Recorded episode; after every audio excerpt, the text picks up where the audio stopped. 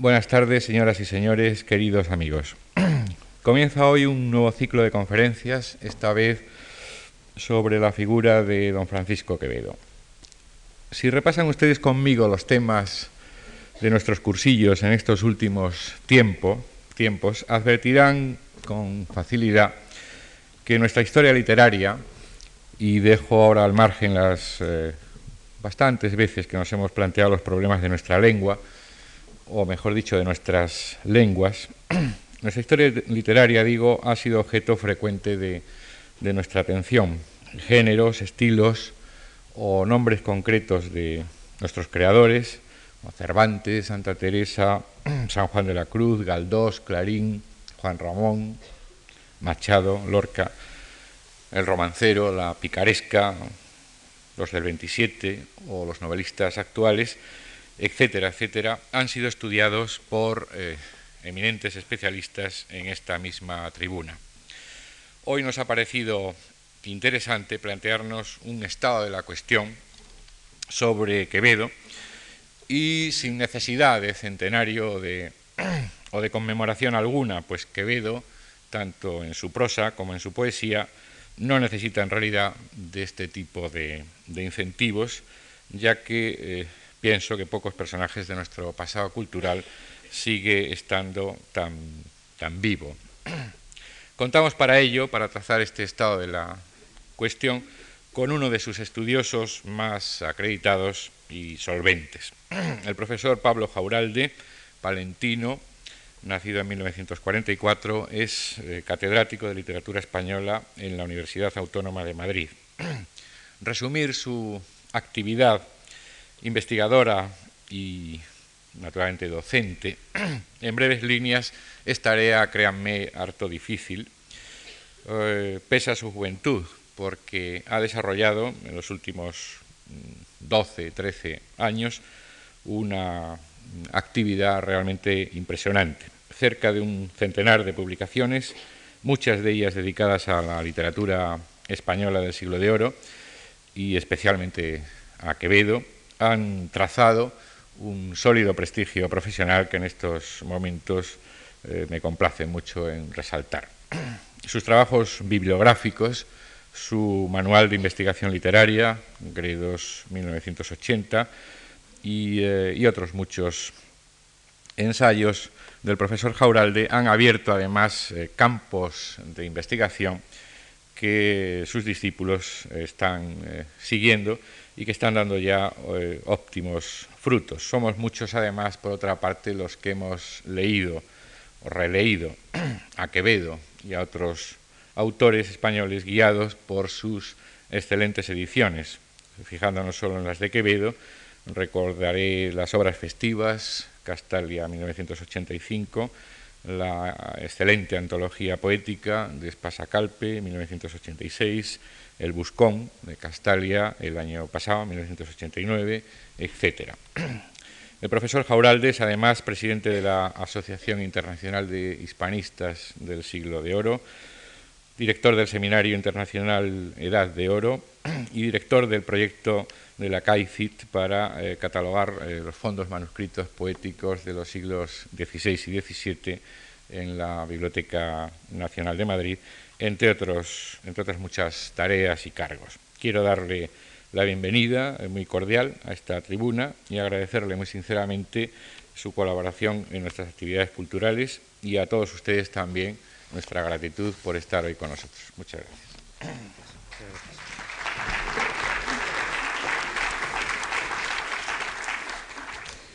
Muchas gracias por su presencia y por el interés que despierta la obra de Quevedo, evidentemente. Voy a dedicar cuatro lecciones a Quevedo repartidas de manera mm, escolar. La primera referida a su biografía, la segunda al Buscón, la tercera y la cuarta a, dos de los aspectos temáticos más interesantes o que despiertan mayor, mayor interés, como son el Quevedo humorista y el Quevedo poeta. Resulta que Quevedo es sin duda uno de los escritores más deformados por la leyenda. Su nombre sugiere al lector y quizá al no lector una imagen de personaje festivo, temerario, dicharachero, al que se le atribuyen anécdotas y chistes de todo tipo. En el aspecto más literario, se suele recordar su enemistad con Góngora, como defensor de una escuela poética diferente, y su autoría de una novela picaresca, El Buscón. A veces se va un poquito más allá, recordando también que es autor de Los Sueños, se cita algún poema festivo o se declama versos lapidarios de dos o tres de sus composiciones más famosas. Cerrar podrá mis ojos la postrera sombra, un godo que una cueva en la montaña, miré los muros de la patria mía, etcétera, etcétera.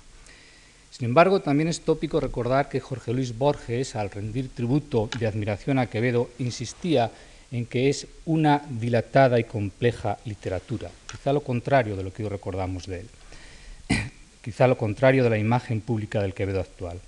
Las confesiones de veneración hacia su obra y quizá también hacia su figura humana son, sin embargo, tan insistentes como vagas, desde la primera y más imitadora de Torres Villarroel en el siglo XVIII hasta la recientísima de Camilo José Cela al recibir el Premio Nobel de Literatura en 1989, pasando por todo un rosario de proclamas modernas como la de Octavio Paz o la de Pablo Neruda.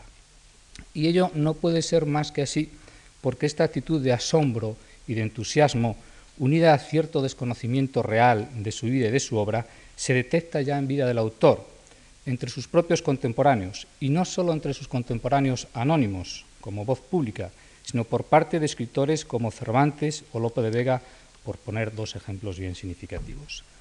Incluso su imagen física ha sido parcialmente falseada y popularizada hasta el punto de ser una de las figuras históricas mejor estilizada a partir de sus rasgos físicos, aun cuando curiosamente los más llamativos, como su cojera, no se reconocen obviamente en ninguna de las figuras que nos han llegado. Figuras que nos han llegado, pues solamente una cabeza de terracota resto de un busto parcialmente mutilado que se conserva en el despacho de la dirección del director de la Biblioteca Nacional de Madrid, y un malísimo retrato en las escaleras que bajan al depósito de manuscritos de la misma biblioteca, nos recuerdan realmente cómo era ese hombre, de cabello encrespado, cabeza noble, ojos grandes y miopes, grandes gafas, la escultura no, claro, eh, facciones muy marcadas, tez pálida, cargado de hombros. Otro de los aspectos turbadores para contemplar su vida son, para contemplarla con la ecuanimidad de la distancia histórica, surge del espectacular telón de fondo, 1580-1665. La curva del tiempo entre la anexión a Portugal eh, y el desmoronamiento del imperio de los, Austrias, de los Austrias y los desastres de la década de los 40 soporta la obra literaria de lo que nosotros llamamos hoy día el siglo de oro, desde la perspectiva literaria creo que bien denominado así.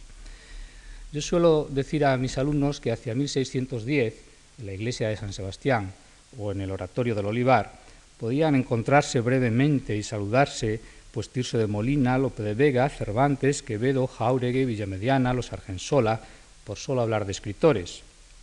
En las fiestas del Retiro, 20 años más tarde, hacia 1630, 31, 32 quizá, asistirían a un estreno de Calderón, pues Hurtado de Mendoza, Rioja, como escritores favoritos, charlarían brevemente con el pintor real, Velázquez, que acababa de intercambiar quizá un saludo con el propio Quevedo, etcétera, etcétera.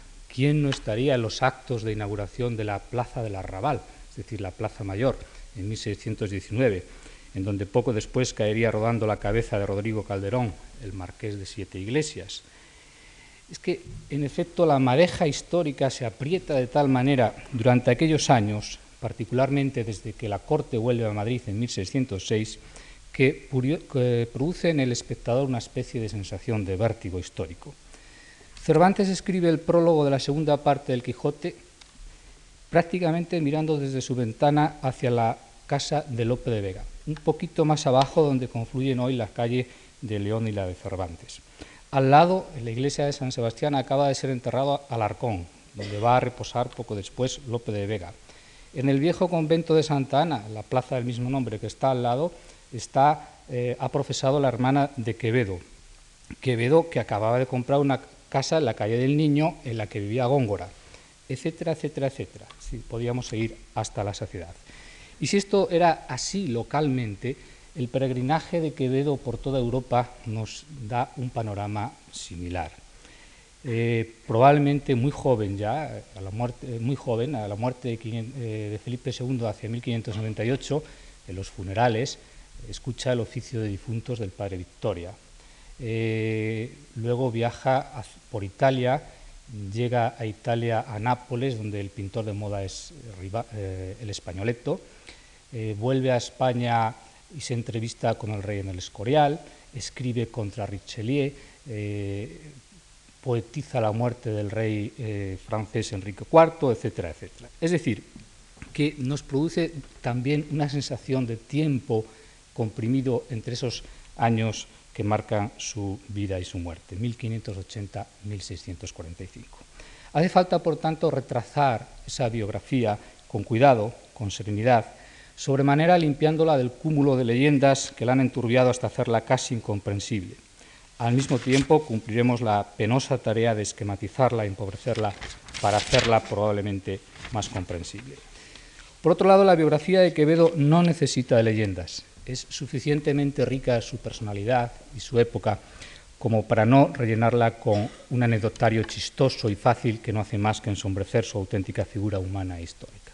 Habría que empezar diciendo Quevedo no estuvo en la conjuración de Venecia, Quevedo no colocó ningún poema debajo de la servilleta de ningún rey, Quevedo no escribió los chistes que circulan por ahí como atribuidos a él. Me voy a referir de manera sucinta, por tanto, a su biografía durante eh, esta primera hora, intentando al mismo tiempo que, lo, que trazamos el panorama biográfico señalar cuáles son las obras más interesantes que va escribiendo al mismo tiempo puesto que otra de las grandes lagunas en la obra literaria, en, la biografía y la figura de Quevedo, es que falta un catálogo correcto de sus obras. De manera que nos podamos dedicar con mayor limpieza durante las otras tres lecciones a el buscón y con motivo del buscón a el problema textual de Quevedo, es decir, cómo se transmitían sus obras, para terminar con dos aspectos más de carácter temático. Por lo que se refiere a su biografía, me voy a eh, ceñir primero a su formación y los rasgos dominantes de su formación y luego a un trazado cronológico en el que intentaré señalar con la mayor claridad posible las obras esenciales de cada periodo. Realmente se puede, de modo también escolar, como se hace en todo este tipo de eh, biografías, señalar una serie de periodos fundamentales como podrían ser el primero que va de 1580 a 1600, el periodo madrileño de niñez, Quevedo Menino de Palacio, primeros estudios, formación en Alcalá.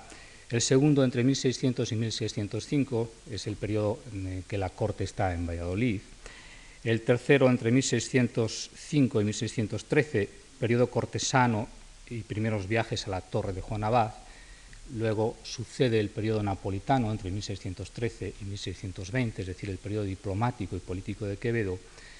Sigue un larguísimo periodo que nos lleva hasta 1639, el más fructífero desde el punto de vista literario, cuando aparecen en público la mayor parte de sus obras, y termina con esos años finales, 1639-1645, de prisión, eh, libertad y muerte. Había nacido en 1580, ya les he dicho antes, en Madrid. Se había bautizado en la parroquia de San Ginés, donde todavía le recuerda una lápida. La parroquia actual es de 1643, pero en fin, eh, la vieja parroquia. Como no era la parroquia de Palacio, la de Palacio era la parroquia de Santa María, probablemente sus padres vivían en aquel barrio de la nueva capital del imperio. Su padre, como antes su madre, había sido eh, secretario de Cámara de la Reina Madre el dato lo extraigo para señalar luego su condición social. Pertenece Quevedo, por tanto, a la burocracia de Palacio, lo mismo que su madre, su padre murió en 1586, que era dueña de retrete, es decir, eh, dama de, que servía a la reina madre eh, dentro de las habitaciones de Palacio. De su etapa inicial hasta 1600 aproximadamente, convendría señalar su ascendencia norteña, lo que era un timbre, un timbre de gloria en la época, el equivalente a un certificado de pureza de sangre, no contaminada por descendientes de conversos, Quevedo, consolar familiar en las montañas de los valles de Toranzo, en Santander, lo hará notar discretamente para lo que lo hacían notar sus contemporáneos, pero lo dejará bien claro cuando necesite el expediente de limpieza de sangre eh, en 1617 que le permitirá tomar el hábito de Santiago, y quizá nos lo dejará ver indirectamente en algunos con algunos frutos literarios mostrando su inquina a judíos y conversos, por ejemplo, en la isla de los Monopantos, probablemente de 1635, o en algún panfleto como el que lleva la fecha de 1620, la más disimulada persecución de los judíos. Y observarán ustedes de paso que algunas de las obras que se van citando de Quevedo normalmente son obras desconocidas eh, e incluso de difícil lectura, porque ni siquiera están como oferta comercial hoy día entre las cosas que se pueden leer de Quevedo. Más importante para su formación ideológica se nos antoja su pertenencia a una familia burocrática de palacio, de aquellas que hacían funcionar el pesadísimo engranaje del imperio y que veían desde dentro cómo era la máquina del poder. En la corte madrileña y en el Palacio Real, Quevedo tendría ocasión de observar desde su niñez miserias y grandezas de hombres y hechos que eran entonces el centro del mundo, los tres monarcas, los tres Felipes, toda la sarta de validos, el duque de Lerma, el duque de Uceda, con el duque de Olivares, los primeros pinitos de don Luis de Haro, virreyes, papas, grandes, consejeros, su indudable ambición política debió de desarrollarse en ese ambiente y contener desde muy pronto un ingrediente de insatisfacción muy alto. Quevedo no pertenecía por sangre a la casta de los poderosos, al clan de las familias nobiliarias que se repartían el poder y a las que él, como sus padres, sirvió y halagó incansablemente. A lo sumo, y fue una de sus grandes ambiciones, alcanzó a subir el primero y más humilde de los peldaños. A costa de mucho trabajo y de mucho dinero, consiguió ser caballero de un hábito, el hábito de Santiago, es decir, un grado de, nobleza, y señor de una villa perdida en un rincón del campo de Montiel. ¿Qué estela deja este rasgo en su obra? Primero, la contribución normal en todos los artistas de la época que aceptaron y buscaron el mecenazgo como primer paso hacia el reconocimiento público de su tarea.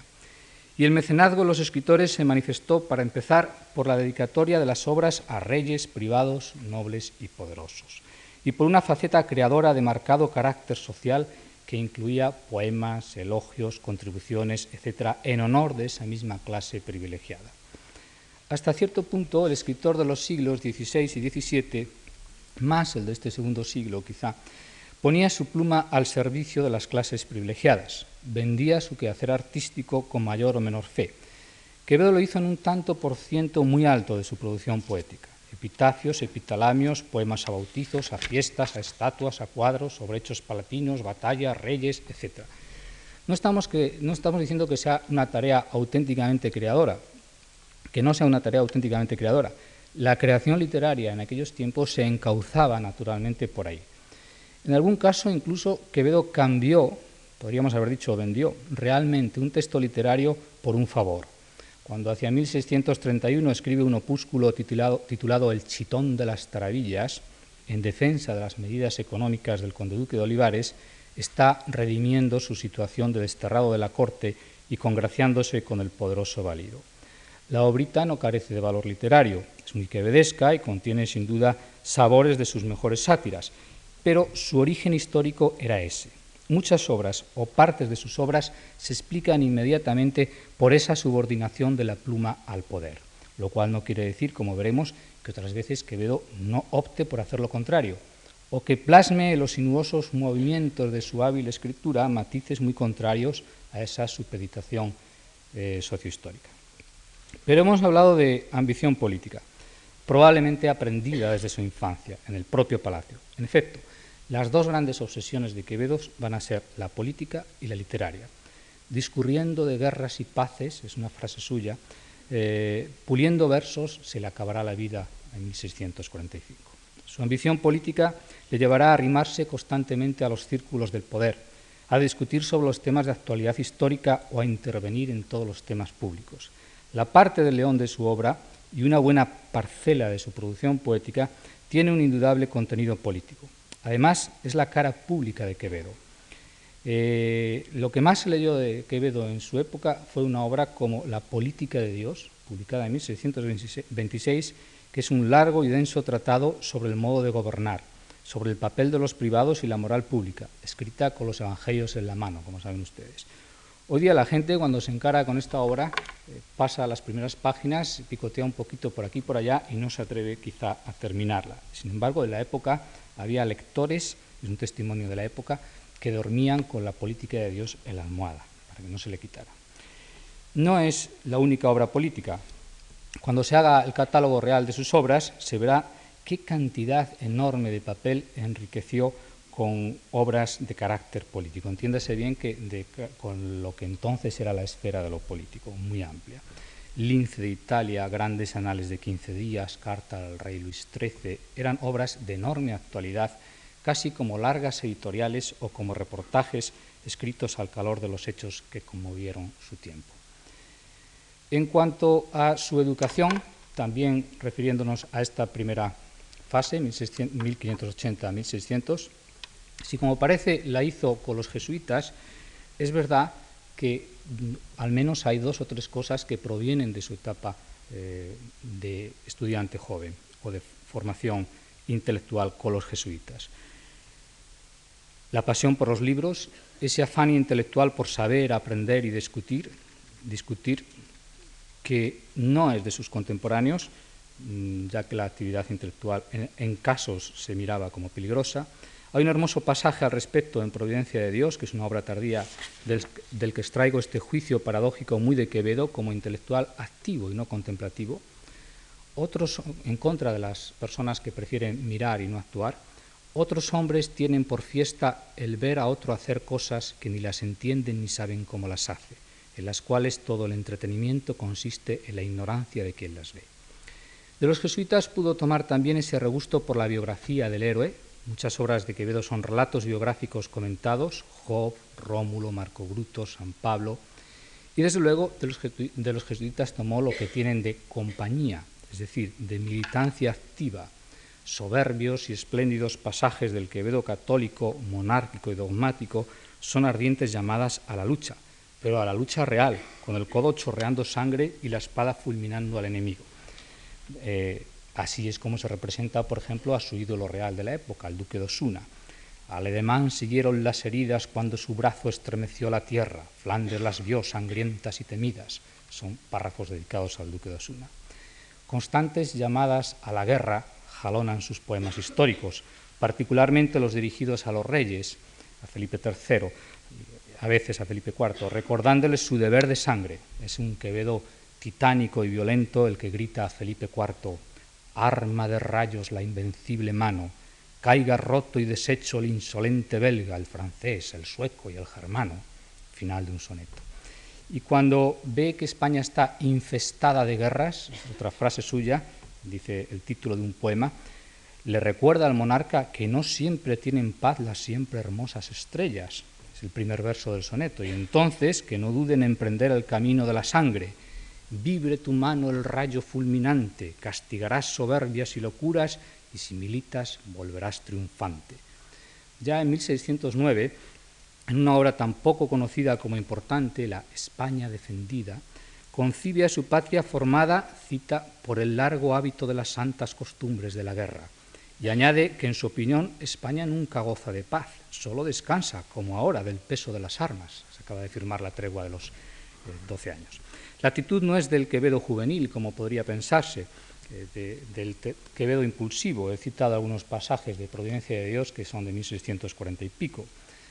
Cuando el conde duque cae de la privanza en 1643, Quevedo dirige un, vibrante panegírico al monarca para que gobierne solo y de nuevo para que milite al frente de sus ejércitos.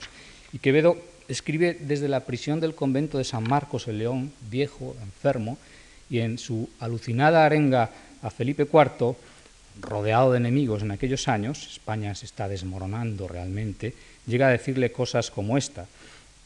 ¿No es hoy España la que, inundada de diluvios de agarenos y quedando reliquias despreciadas en tan pocos hombres que cupieron en una cueva, la reconquista, multiplicándolos el valor solariego, la recobraron degollando en batallas campales de doscientos en doscientos mil los bárbaros? Hay que matar de 200.000 en 200.000 para volver a recuperar el ritmo heroico de la patria. Incluso en sus obras piadosas y morales, la actitud de Quevedo suele ser la de el español intransigente y triunfante. Hase de predicar la palabra de Dios con imperio, no servilmente, sino con prontitud y confianza en su inefable verdad. Dice la vida de San Pablo, que es obra muy tardía, eh, terminada el año anterior de su muerte. Obra deslumbrante y complejísima que finaliza epifonemáticamente con un pasaje para mí conmovedor en el que Quevedo invoca la asistencia de San Pablo, degollado y mártir, San Pablo degollado y mártir, pero una asistencia para que acuda con la misma espada que fue muerto a colocarse al lado del otro santo quevediano, Santiago Matamoros, y a luchar ambos contra una España rodeada, ahogada por sus enemigos, y esto no lo dice Quevedo también, pero ahogada por sus ideas, claro. Le dice a San Pablo, pásala la espada, hoy del lado que la tienes a la diestra y en compañía de la de Santiago, cuyos somos, cuyos somos, esgrímela en defensa de esta monarquía que pretenden despedazar traidores con robos y rebeliones y herejes con falsas doctrinas. Sienta el amparo de tu cuchilla al católico don Felipe IV.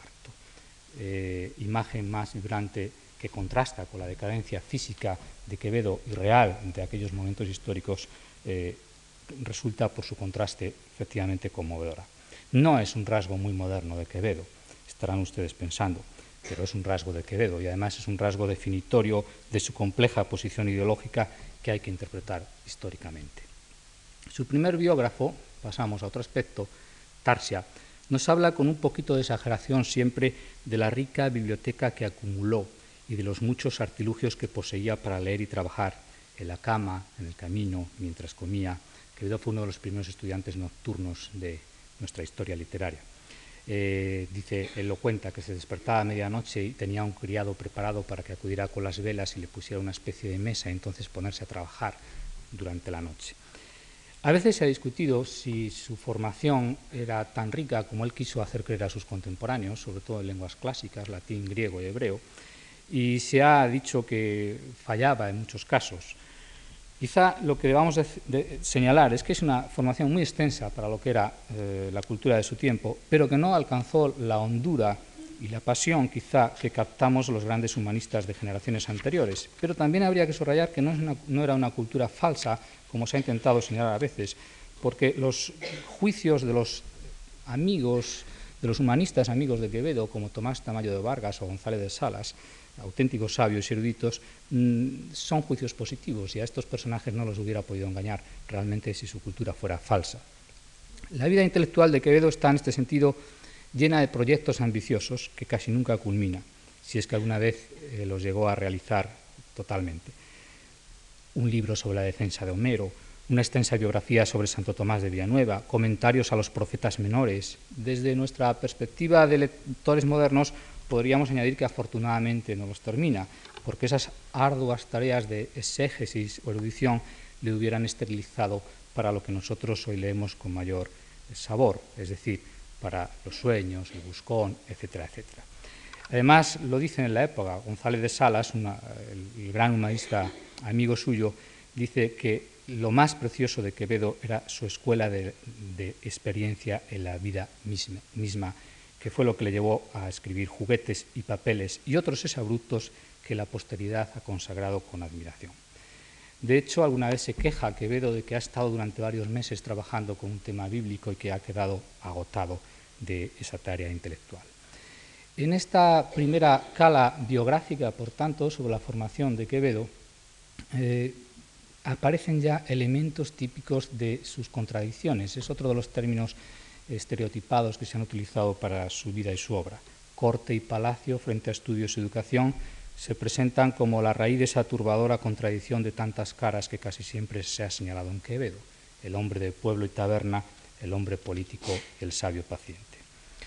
Los libros de matrícula de Alcalá de Henares nos dicen que allí estuvo estudiando a finales de siglo. Viaje va y viaje viene a Madrid con descanso en la siempre maldita venta de viveros, como dice en el Buscón, para volver al hogar femenino, madre, hermana, tías, o a Palacio, a la casa de su tutor, Agustín de Villanueva, eh, su madre había muerto en 1601, 1600. Perdón. Otro funcionario de Palacio es quien le tutela, sigue un poco al ritmo de la burocracia de Palacio. Se cambia de, de, lugar de vivienda, vive ahora en la parroquia de San Nicolás, es decir, se acerca un poquito más a Palacio. En la parroquia de San Nicolás está enterrado su padre.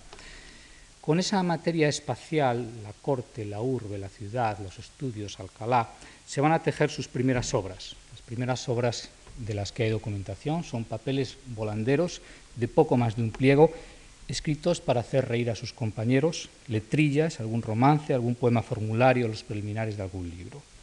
En 1598 muere Felipe II. Las relaciones y los cronistas de la época nos han dejado testimonio de ese trance nacional. Muere en el Escorial. Quevedo asistiría a los funerales, para los que yo creo que el padre Victoria compuso el oficio de difuntos, escucharía el sermón fúnebre de, Alfonso de Cabrera, admiraría la etiqueta soberbia de la entronización de Felipe III, los Jerónimos, asistiría al ascenso en la privanza del gran duque de Lerma, quien iba a disponer el traslado de la corte a Valladolid. El, monarca y su privado arrastran consigo no solo el aparato del Estado, sellos, consejos, casa real, sino a toda esa costra burocrática, nobiliaria y plebeya que se mantenía pegada al monarca y a su séquito. En fin, hay otro aspecto sobre el que he pasado rápidamente y que informa buena parte de la obra de Quevedo y que deriva probablemente de esta etapa inicial, que es su ambigua y extraña relación con el mundo femenino. Se me dirá, claro, que probablemente que la relación con el mundo femenino siempre es extraña y ambigua, pero el caso es que eh, los críticos quevedescos hacen arrancar esta actitud de una derivación o de, una, eh, de la etapa de formación de su carácter Mm, realmente lo que dicen es que la actitud de Quevedo hacia el mundo femenino proviene, por un lado, de sus presuntas taras físicas. Quevedo era, al parecer, ceote, grandullón, alicaído, cojo, miope. Eh, probablemente excesiva, muy inclinado a Baco, bebía bastante. Dicen los críticos que su actitud hacia el mundo femenino es lo que en psicología se llamaría la doble personalidad, el presunto rechazo que espera recibir de las mujeres lo convierte, adelantándose a ello, en una constante agresión contra aquello que ansía poseer. Por otro lado, hemos señalado que su mundo juvenil es un mundo femenino, que vive en el hogar rodeado de madre, hermanas, tías, etcétera, etcétera, como Cervantes, curiosamente. Si con estos datos y con el dato de su soltería hasta pasados los 50 años nos vamos a su obra, nos encontramos con dos cosas.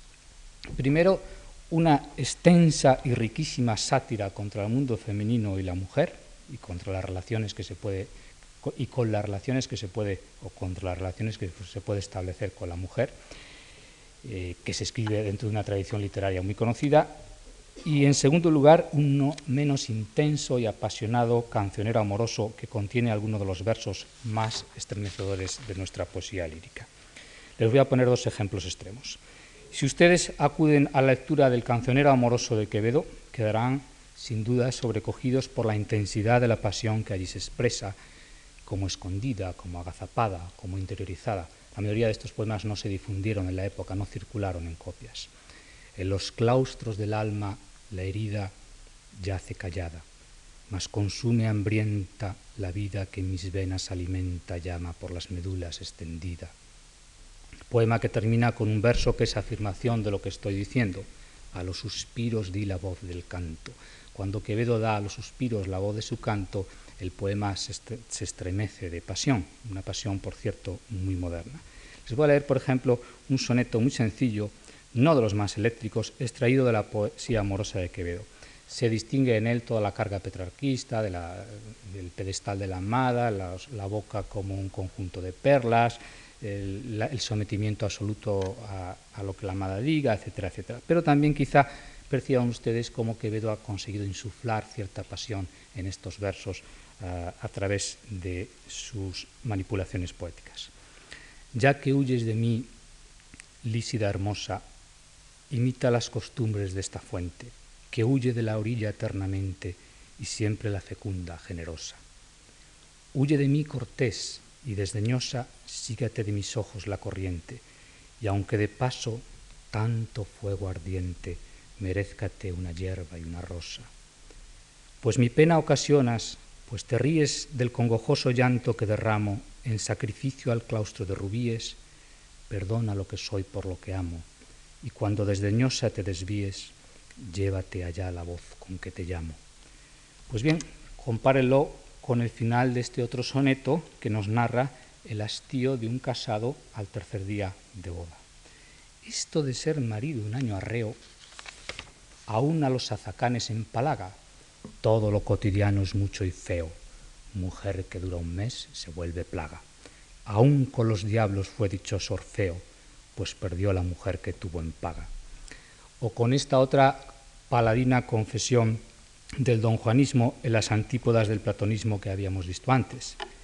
La que no se ha gozado nunca es fea, lo diferente me la vuelve hermosa, mi voluntad de todas es golosa, cuantas mujeres hay son mi tarea. Sobre lo segundo, la sátira, es verdad que mucho de lo que nos dice Quevedo se encauza por el modo que construye los patrones de la risa. Pero si el, texto se coloca al lado de otros tremendos del Quevedo serio o al lado de algunos aspectos de su propia biografía, parece que hay que concluir que algo le pasaba a Quevedo con las mujeres. Vamos, algo más de lo que nos pasa a todos. Un texto de la vida de San Pablo. Ningún traje viste tan ajustado a sus escamas la sierpe antigua como el cuerpo de una mujer cuyo sexo y edad son esfuerzo mudo a la persuasión. Otros textos en obras serias describiendo las determinaciones y condiciones físicas de la mujer hasta llegar a lo repugnante o buscando llegar a lo repugnante no son para su lectura pública. Eh, en su sustitución le remito a, algunos de los poemas que comentaremos el último día, como el soneto dedicado a la mujer hermosa que ha envejecido, a la que se llama el soneto que empieza Rostro de blanca nieve, fondo en grajo, que contiene esos versos tan pringosos que describen la mujer como clavel almidonado de gargajo, etc. Ven ustedes que el contraste es tremendo. Toda su obra se puede leer desde esta perspectiva humana, es decir, ese, esa especie de tira y afloja sexual y amoroso. Eh, lo que además se critica no solo es la mujer, sino, sino todo el conjunto de relaciones que puede establecerse a través del mundo femenino. Eh, ya saben ustedes que Quevedo tenía dos o tres palabras o dos o tres obsesiones que cada vez que se le aparecía en un texto perdía pie y seguía detrás de ellas. Eh, una de ellas es, por ejemplo, la palabra cuerno con todas sus derivaciones. Quevedo no podía permitir que pasara una palabra que aludiera al cuerno, el tintero, la pluma, todo lo que se fabricaba con cuerno, sin terminar lo que estaba escribiendo e irse detrás de ese tipo de, esa palabra y toda su familia léxica. Incluso nuestro escritor pergeñó algunas obritas sobre esta obsesión, como la bellísima carta de un cornudo a otro intitulada El siglo del cuerno, o todo un rosario de poemas que componen una antología peculiar basada en la relación falsa con las mujeres, las mujeres que engañan. Cornudo eres fulano hasta los codos y puedes rastrillar con las dos sienes.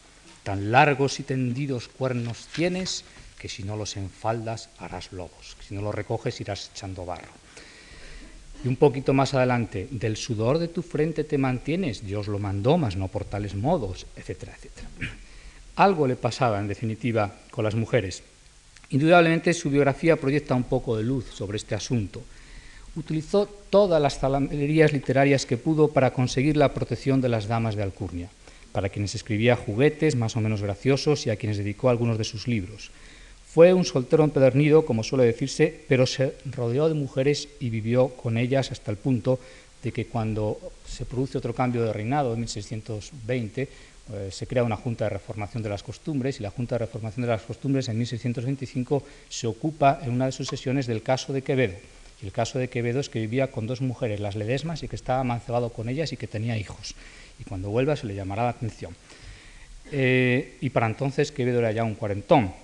Diez años más tarde, hacia 1630, los problemas de Quevedo con las mujeres se convierten en tema público y hasta la segunda dama del país, la duquesa de Olivares, eh, intenta buscarle mujer.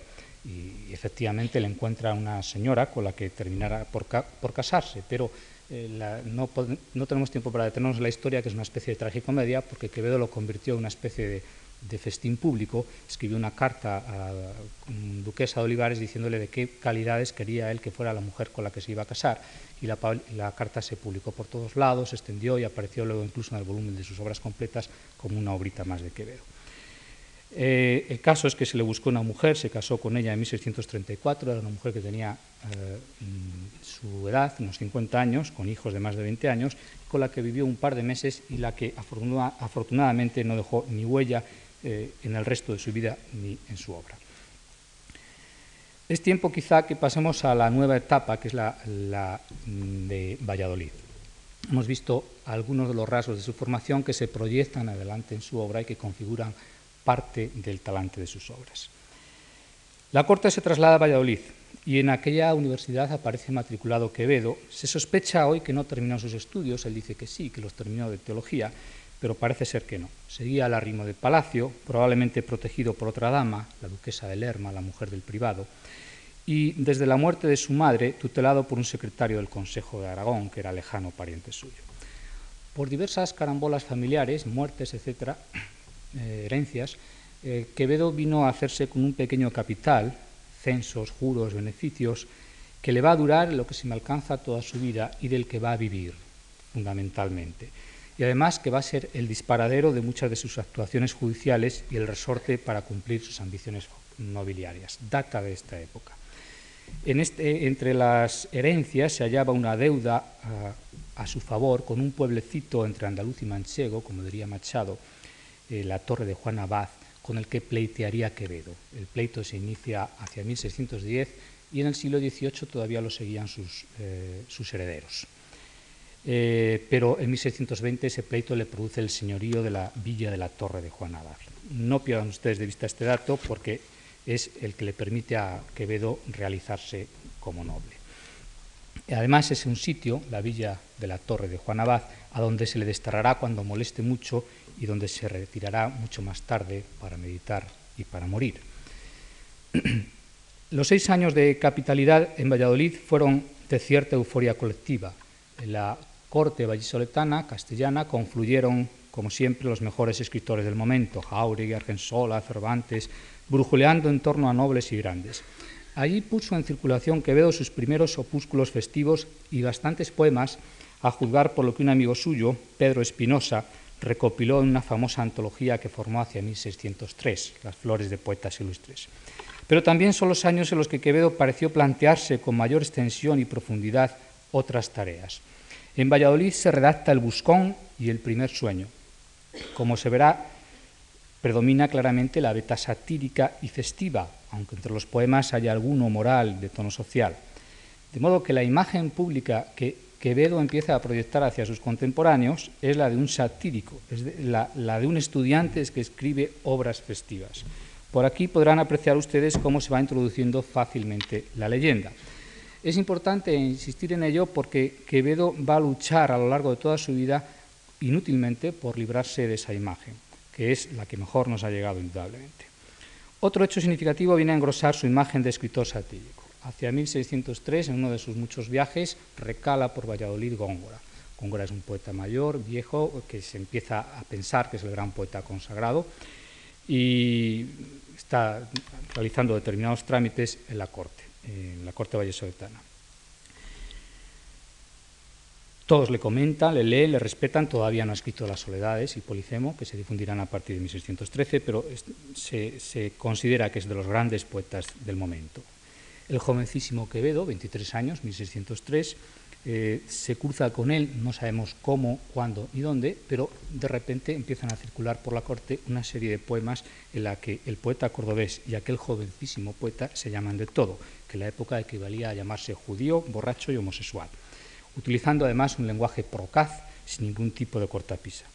No se sabe, insisto, cuál fue la chispa exacta que encendió la enemiga. Es fácil de suponer, sin embargo, que se encontraron en un mismo campo, el del mecenazgo literario, eh, dos personas de ideología distinta, de generación distinta, de carácter distinto. Probablemente Quevedo se vio despreciado de Góngora, escribió algo en contra y Góngora picó el cebo y le contestó, con lo cual los poemas de Quevedo se dispararon enseguida. Estos poemas preliminares de Quevedo son muy sencillos, son tan sencillos como hirientes. Por ejemplo, hay una serie de décimas en las que habla en tono circunspecto de la poesía de Góngora con estrofas que terminan así. A todos nos dais matraca, descubierto habéis la caca con la caca que cantáis. Vuestras coplas son divinas, sino que dice un doctor que vuestras letras, Señor, se han convertido en letrinas. Son tan sucias de mirar las coplas que dais por ricas que las dan en las boticas para hacer vomitar, etcétera, etcétera.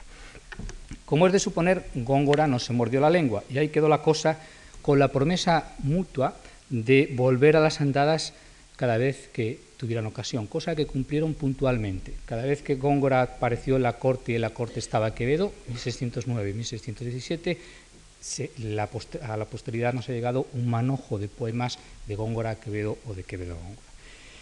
No se ha escrito todavía esta historia literaria, es curioso, se ha esbozado, pero no se ha escrito porque es muy enfadosa la situación textual, pero mm, y además eh, muy compleja porque los textos no se publicaron, obviamente, sino que permanecieron la mayoría de ellos manuscritos.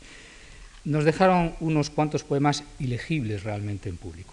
Góngora se rió en 1609 de la, traducción, que Quevedo hizo del Anacreón castellano, del Anacreonte en castellano, criticó en 1617 que le concediera un hábito de Santiago y así sucesivamente. Pero Quevedo, a partir de 1613, encontró un verdadero filón. Cuando Góngora publica Las Soledades y el Polifemo, eh, Quevedo utilizó la mejor arma que tenía, la imitación burlesca que había ensayado en otros muchos géneros para escribir parodiando el polifemo y parodiando las soledades. Les voy a leer un soneto del que no se deben ustedes preocupar si no entienden prácticamente nada, porque está escrito para que no se entienda. Es un soneto de Quevedo a Góngora con motivo de las soledades. Socio otra vez, oh tú que desbudelas del toraz veternoso inanidades y en parangón de tus sideridades equilibras tus pullas paralelas. Por atropos te juro que te duelas de tus vertiginosas navidades que se gratulan neotricidades y craticulan santas bisabuelas. Merli nos fasticas vorágines triclinios prontuarios, trámites vacilantes y careas. De lo ambágico y póntico troquiscas fuliginosos vórtices y varios y atento a que unificas la brusqueas. una imitación del estilo gongorino como podía ser un, eh, un pasaje de significantes de Cortázar, por ejemplo. Todavía cuando, cuando Góngora muere en 1627, Quevedo le regala con un epitafio. Los biógrafos de Quevedo dicen que no, que está escrito antes. Yo creo que está escrito en el momento de morirse Góngora, tremendo, en el que, entre otras muchas cosas, termina con ese epifonema, fuese con Satanás culto y pelado, mirad si Satanás es desdichado. La actitud de Quevedo, sin embargo, y al margen del florilegio poético que acabo, al que acabo de aludir, se refirió poco a poco a otros aspectos más profundos. Quevedo supo ver bastante bien que la onda gongorina iba a invadir la poesía española del primer tercio de siglo. Quizá incluso se sintió desplazado en algo que él mismo venía intentando desde comienzos de siglo, una nueva orientación poética que él cifraba en las silvas estacianas y que postergó para dedicarse a su vocación política. El caso es que tomó actitudes más constructivas cuando, para oponerse a la moda culterana, publicó a dos poetas letra de molde por primera vez, nada menos que a Francisco de la Torre y a Fray Luis de León. Ya lo veremos. En fin, los años de Valladolid nos suministran un dato para otra imagen de Quevedo que hemos echado de menos, la del erudito, la del humanista dedicado a tareas serias. Desde 1604 Quevedo se cartea con el gran humanista flamenco Justo Lipsio, que había de morir en 1606, y ambos discuten brevemente sobre temas filológicos. El dato se ha exagerado un poco, porque realmente Licho se carteaba con buen número de poetas y escritores españoles y de todo el mundo, y su accesibilidad en este sentido era muy conocida, pero en fin, Quevedo estaba ahí también como estudiante joven, como filólogo joven, sin perder ripio, enseñando a sus contemporáneos que él también se preocupaba por cuestiones filológicas, de altura, y, y esa precisamente va a ser una de las facetas que él va a intentar promocionar en los años sucesivos, como diremos enseguida. La corte vuelve a Madrid en 1606, nuevo periodo. Quevedo, que ya es mayor de edad, de los 25 años entonces, vuelve con ella. El siguiente periodo nos lleva hasta 1613, año en que ya está en Italia como servidor fidelísimo del virrey de Sicilia, el duque de Osuna. Durante estos siete años la obra literaria de Quevedo empieza a diversificarse y a adquirir tonos serios y reflexivos que no le conocíamos antes. No deja de publicar opúsculos festivos, bastante atrevidos a veces, pero la continuidad del primer sueño, ya saben ustedes que son cinco secuencias los sueños, hace que, los restantes, los que van apareciendo, se configuren como una eh, obra literaria por partes de mayor complejidad. Además, la risa de los sueños no es una risa totalmente gratuita, sino que está en función de una visión fantástica y, desde luego, una visión crítica de tipos, costumbres e ideas de su tiempo. Así lo justifica él mismo.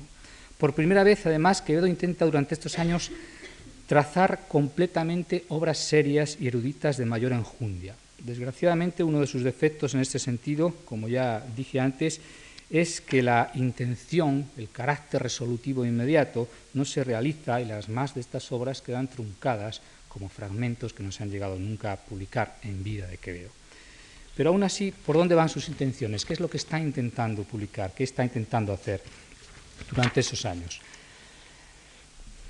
Emprende la tarea tan querida de humanistas de cristianizar a los clásicos, de manera que eh, traduce a Anacreonte, parafrasea los trenos de Jeremías, redacta obras estoicas, las obras estoicas que de tanto consuelo le será a él como a sus contemporáneos cuando necesiten un refugio ideológico al que huir de las calamidades de los tiempos, y escribe dos breves poemarios, uno de los cuales, el, Heráclito cristiano, ha quedado como una de las expresiones más intensas y bellas de la angustia humana ante el paso del tiempo, desde 1613, el Heráclito cristiano.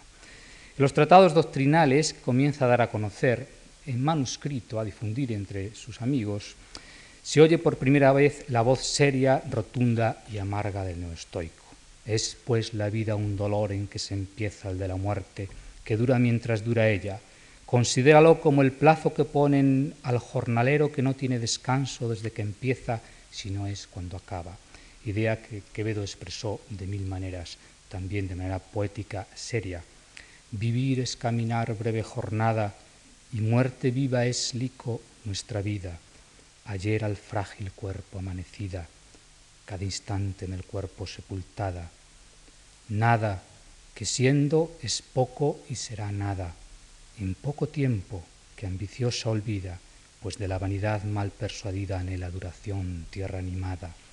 No me resisto a recordarles que este tema es el mismo tema que podíamos leer con el contrapunto festivo en cualquiera de sus otros mm, apartados poéticos. La vida empieza en lágrimas y caca, luego viene la muco, mamá y coco, síguense las viruelas, baba y moco, y luego llega el trompo y la matraca, etcétera, etcétera. De manera que el hombre angustiado que tenemos ahora, que dirige su mirada en torno y expresa de un vasto escepticismo, parece que se ha decidido a realizar obras más serias. Pero este hombre, además, es un hombre enormemente eh, desengañado. ¿Quién te dio a ti cuidado de las estrellas y puso a tu cargo sus caminos? Estamos, uh, está escribiendo la época de los descubrimientos. ¿Para qué gastas tu vida en acechar curiosos sus jornadas? Deja el cuidado a la providencia de Dios y a la ley que las gobiernas, en cuya obediencia trabajan día y noche, que por más que te fatigues en entender los secretos del cielo, no has de saber más de lo que tú inventares y soñares, disponiendo las cosas para entenderlas y nunca las entenderás como están dispuestas por más que estudies. Dicho así, el tono queberiano le enlaza con toda una tradición del pensamiento occidental, cuyo último eslabón era precisamente el Lipsio, pero que encuentra en su prosa pues, un molde grave adecuado para este tipo de expresiones. Fue más allá, ese mismo año, de 1609, comienza a redactar apasionadamente una obra que tituló España defendida. Sobre España defendida, un párrafo que me parece fundamental. Eh, Quevedo acusa constantemente sus obras el, de una enorme sensibilidad política e histórica y acusa constantemente en sus obras los avatares históricos que le ha tocado vivir. 1609, como saben ustedes, es un año especialmente conflictivo en la historia de España, no solo por la tregua con Flandes, sino por la expulsión de los moriscos, etcétera, etcétera. Curiosamente, las obras de Quevedo durante esos años son obras neostoicas, refugio de la meditación, u obras agresivas, la España defendida en contra de una situación coercitiva que él sentía como suya, es decir, que la acusaba como español. Este, esta obra, La España defendida, es uno de los eslabones más importantes de lo que luego vamos a llamar el tema de las dos Españas, de la ciencia española, de los males de España. Se trata, entre otras cosas, de hacer de la necesidad virtud. Es el escritor acorralado por la historia, incapaz de asimilar el vértigo de las nuevas ideas, estamos en el siglo de Galileo y de Descartes, que defiende ciega y apasionadamente y racionalmente ese entramado mítico, milagrosamente en pie, que se llamaba España. No ambición de mostrar ingenio me buscó este asunto, solo el ver maltratar con insolencia mi patria de los extranjeros y los tiempos de ahora y en los tiempos de ahora de los propios, no habiendo para ello más razón de tener a los forasteros envidiosos y a los naturales que en esto se ocupan despreciados, y callara con los demás si no viera que vuelven en licencia desbocada nuestra humildad y silencio, etcétera, etcétera. Esa ardua tarea de nuestro escritor se echó sobre sus espaldas, la defensa de España, aparece en muchas otras obras tardías, como por ejemplo la Carta a Luis XIII de 1635. Muchas cosas le quedan sin terminar de este periodo cuando en 1613 tiene que embarcarse para Nápoles eh, como secretario, confidente y amigo del duque de Osuna. La ambición política de Quevedo se va a realizar durante unos años, los que van de 1613 a 1619, cuando sirve primero en Sicilia y luego en Nápoles al duque de Osuna, de, manera, de la manera que servían los escritores entonces, como secretario, como ayuda.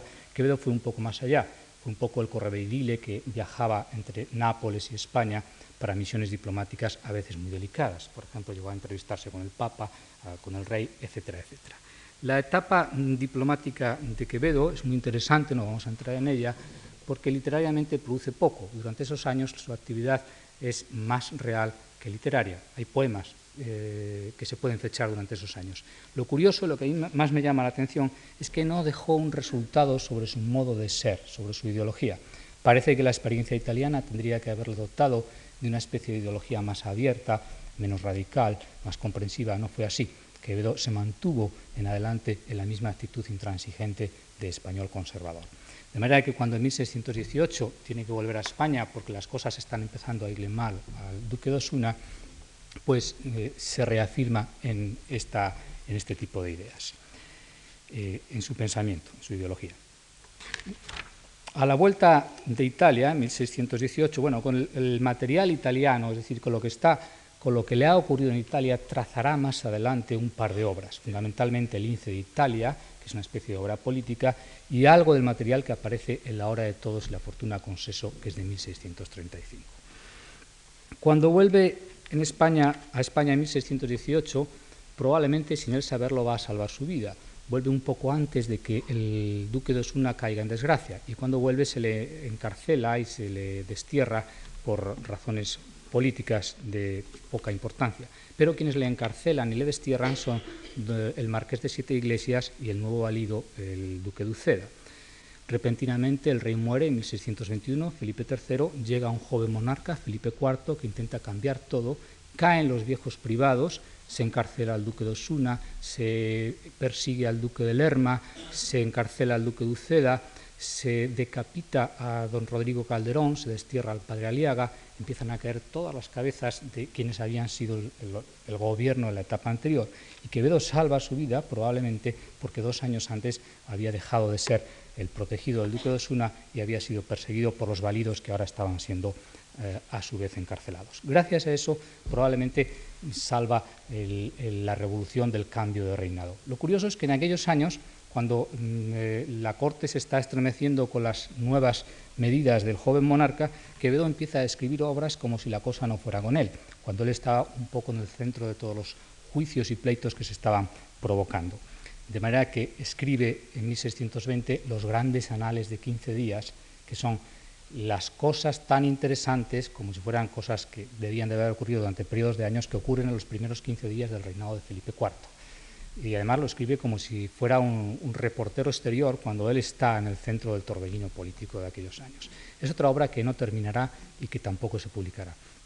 Escribe La política de Dios, que es un manual contra privados, pensando que la caída del privado, del duque de Lerma y luego el duque de Uceda, va a ocasionar un cambio en el gobierno y que ya no va a haber privados, que el joven monarca Felipe IV va a ser quien va a regir los destinos del país. pero por si acaso dedica la política de Dios a Baltasar de Zúñiga, de quien se decía que podría ser el privado. Muere Baltasar de Zúñiga repentinamente ese, mismo año, y entonces rápidamente rehace el prólogo y dedica la obra al conde duque de Olivares, eh, creyendo también que la época de los privados ha terminado. De manera que dedica un manual contra privados al mayor privado que ha tenido la historia de España, en la época de los Austrias, por lo menos, al conde duque de Olivares.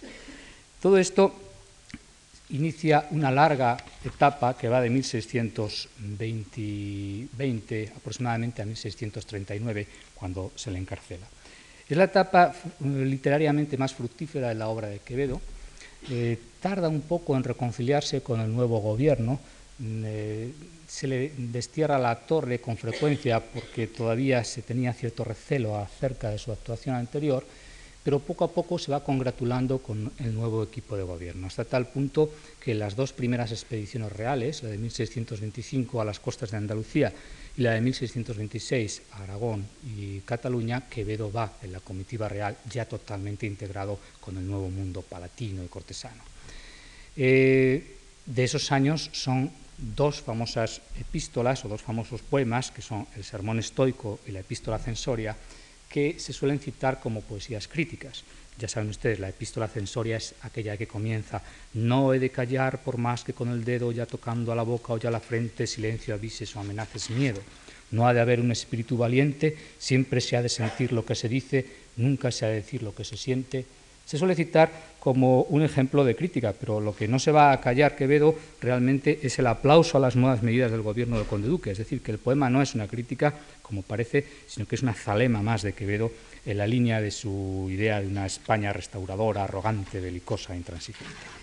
Desde hasta el año 39 desde el punto de vista literario, Quevedo lo que va a hacer fundamentalmente va a ser poner en circulación una serie de tratados y escritos serios que contribuyan a borrar esa imagen de poeta festivo y paródico o de escritor festivo y paródico que se había propagado con anterioridad. De manera que si ustedes recorren el cúmulo de obras literarias que aparece a partir de 1630 aproximadamente, son todas, la mayoría son obras piadosas o como mucho obras políticas. Introducción a la vida devota de Francisco de Sales, traducida, Virtud militante, Picteto y Focílides, eh, la cuna y la sepultura, etcétera, etcétera. Tratados neostoicos, tratados morales, libros piadosos. Pero en 1626 ocurre una cosa muy peculiar. Cuando Quevedo vuelve de uno de sus viajes con la expedición real, empiezan a publicarse en España, en Aragón, fundamentalmente en Zaragoza y en Gerona, sus obras, al parecer sin su consentimiento. Hay que señalar que hasta 1626 Quevedo no había publicado prácticamente nada. Todo lo que se conocía de su obra era a través de manuscritos. Y entonces aparecen unos libros que se titulan Desvelos soñolientos, donde se publican los sueños, donde se publica el buscón y donde se publica también la política de Dios. Inmediatamente se arma un enorme revuelo y comprobamos que Quevedo tenía muchas y muy buenas razones para no publicar su obra porque efectivamente en cuanto sus obras salen al ruedo de la opinión pública se desata una enorme cantidad de diatribas en contra de sus obras festivas, porcaces, escandalosas, y de sus obras políticas peligrosas, eh, con insinuaciones políticas que podían llevar muy lejos. De manera que Quevedo lo que hace es renegar de todas sus obras. En 1629 se autoacusa a la Inquisición y dice que él no admite como obras suyas ninguna de las que se están publicando y que sin embargo va a dar a conocer cuáles son realmente sus obras. En 1629 prepara una edición expurgada de todas esas obras que habían circulado por ahí y la titula Juguetes de la niñez y travesuras del ingenio. En esa, eh, bajo ese título están Los sueños, las cartas del caballero de la tenaza y otras obras similares. Y además redacta de nuevo la política de Dios y le da una nueva versión eh, para evitar que fuera perseguida por acusadores y a la larga por la Inquisición. De todas maneras, Quevedo fue un escritor enormemente mimado por la Inquisición. Contrariamente a lo que se suele decir, la Inquisición no se atrevió casi nunca a tocar las obras de Quevedo. Entre otras cosas porque él mismo se adelantaba y porque era amigo del cardenal Zapata. Bueno, en este periodo hay dos aspectos más que voy a señalar rápidamente, que me interesa señalar como jalones en su biografía los dos se refieren a, 1627. Cuando Quevedo cobra mayor confianza en su actuación pública y política y se siente más a gusto en la corte, escribe entre meses, escribe comedias para Palacio en colaboración con otros autores, se siente admirado, rodeado, el conde duque le halaga, quiere que vaya a su lado, que trabaje con él, que, sea secretario real, cosa que aceptará a la larga en 1634. Pues según se va sintiendo más confiado en su propia eh, voz pública, Quevedo se va introduciendo en polémicas de carácter no exactamente político, pero sí ideológico. La más interesante de ellas es la que ocurre en 1627, cuando los carmelitas proponen que Santiago eh, eh, comparta eh, el, patronato de España con Santa Teresa de Jesús. Ustedes enseguida podrán ver lo que la actitud de Quevedo, ¿no? El Quevedo, caballero del hábito de Santiago, intransigente, belicoso, aguerrido, misógino, que le proponen Santa Teresa de Jesús para compartir el patronato español. Escribió dos obras, el Memorial en Defensa de Santiago y luego Su espada por Santiago, 1627 y 1628. La primera de ellas se publicó hasta, se extendió y se copió hasta la saciedad. La segunda se conserva el manuscrito en la Biblioteca de la Historia, se la envió al propio rey y los amigos de Quevedo consiguieron parar que la obra no llegara al rey porque el rey de su puño y letra había mm, escrito un decreto diciendo a Francisco de Quevedo que se vaya a ese lugar que tiene la torre de Juan Abad, porque ya eso ya no lo dice el rey, pero pues no le pueden hacer callar. Eh, la frase exacta es porque hay tantas cosas de las que discutir que mejor que se vaya a la torre de Juan Abad. Y se va desterrado a la torre de Juan Abad hasta que en 1631 vuelve. El caso es que la torre de Juan Abad pasa cada vez más tiempo, eh, viajando de vez en cuando a la corte, pero mm, siguiendo los acontecimientos desde lejos. Desde, a partir de 1635 aproximadamente, que es la última publicación seria de Quevedo, la Carta a Luis XIII, no hay casi ni publicaciones ni muestras públicas de su actividad. En 1635 es un libelo, el más famoso libelo contra Quevedo, El Tribunal de la Justa Venganza, que es un libro que se publica anónimo en Valencia. Pero a partir de entonces su biografía y su actividad se puede seguir a través del epistolario, que es una de las verdaderas joyas que nos han quedado de la obra de Quevedo. Un epistolario que se hace cada vez más prieto con el duque de Medinaceli y con dos amigos, Francisco de Sandoval y Francisco de Oviedo, y en el que se puede seguir cuál es su pensamiento, cuáles son sus actividades, a dónde van a ir a parar, etcétera, etcétera. Bien, ese epistolario se frena en 1638 cuando una de las cartas nos dice que tiene que ir rápidamente a Madrid porque le llama al conde duque y solamente entre 1638 y 1639 no queda más que una sola carta en la que se dice, eh, una carta intrascendente en la que habla de las cosas que están ocurriendo en la corte. En 1639, el 7 de diciembre de 1639, Quevedo está en casa del duque de Medinaceli, su gran amigo y protector en los años finales, y por la noche eh, lo que son los alcaldes de corte y los alguaciles, es decir, la policía, rodea el palacio, entran, detienen a Quevedo y sin dejarle tomar ni un solo papel, ni una sola nota, ni ropa, ni nada, le meten en, una carroza y le llevan a San Marcos de León prisionero. La prisión de Quevedo va a durar hasta 1643, casi durante cuatro años, y va a contribuir como nada a tejer la leyenda de un Quevedo perseguido, de un Quevedo eh, político, etcétera, etcétera. Las razones que se han aducido sobre esa prisión han sido tradicionalmente, ya desde la época, que había escrito un poema en contra del rey, un memorial, Católica Sacra Real Majestad, que no es de Quevedo, es una eh, atribución falsa, y hasta hace, y desde hace muy poco, en que el hispanista Eliot encontró una carta eh, en la Biblioteca de la Historia, de la Real Academia de la Historia, se sabe que Quevedo fue acusado de confidente de los franceses por el duque del Infantado. Mis propias investigaciones eh, me han llegado a deducir con bastante claridad que Quevedo era el agente, el ejecutor de la oposición interna en aquellos años gravísimos, 1639, y que él era quienes empleaba la facción de los nobles enemigos para movimientos eh, políticos, sobre todo con los franceses a través del nuncio en Madrid. Esa fue la razón por la que se le detuvo y se le llevó a San Marcos.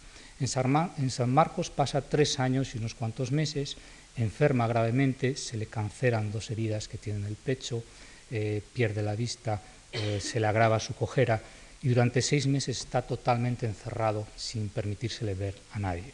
A los, a los seis meses se le permite salir a una celda y a los dos años se le permite deambular por el convento, se le da pluma y como se, trataba de un caballero se le permite incluso que tenga criados. Durante esos tres años y varios meses Quevedo utilizó su mejor arma para defenderse, la pluma. Escribió cuatro tratados neostoicos, Providencia de Dios, el Job fundamentalmente, y intentó esbozar la vida de un mártir japonés, y además escribió una serie de pequeños panfletos políticos sobre la situación en Cataluña y en Portugal.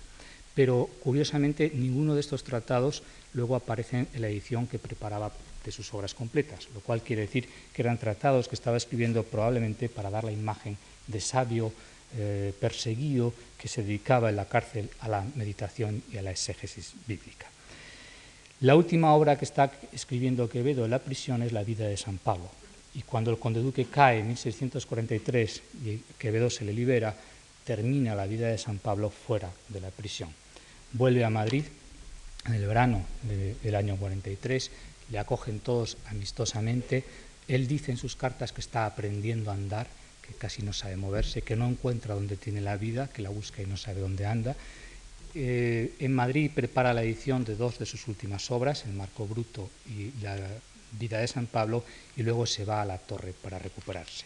Estamos en 1644 y va a morir en septiembre de 1645.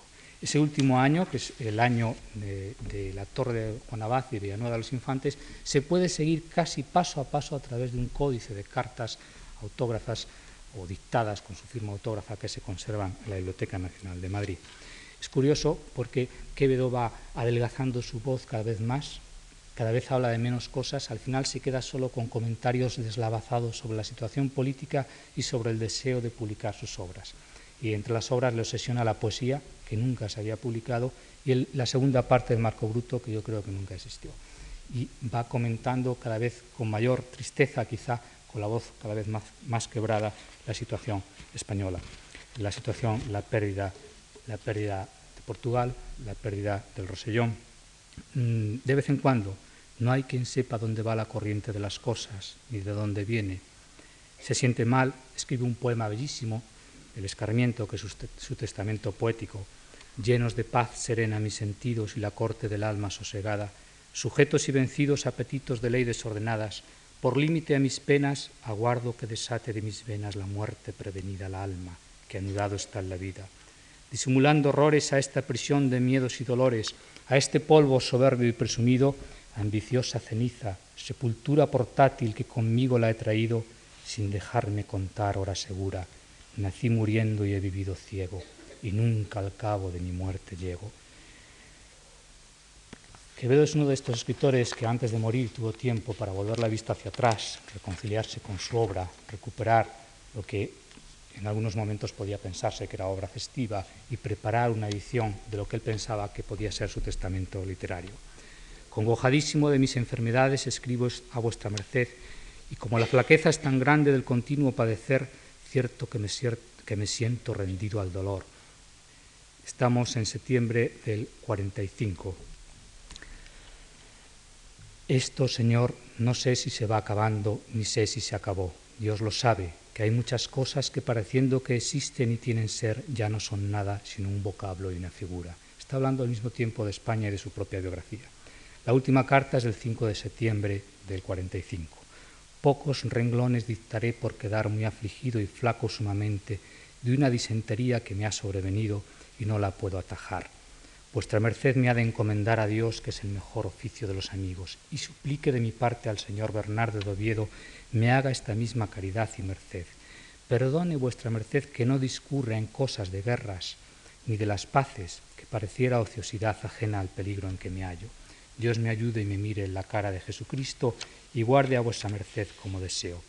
En Villanueva de los Infantes murió tres días más tarde, el 8 de septiembre de 1645. Sus restos, por desidia de los tiempos y de las gentes, no se sabe hoy dónde descansan exactamente. Nada más, muchas gracias.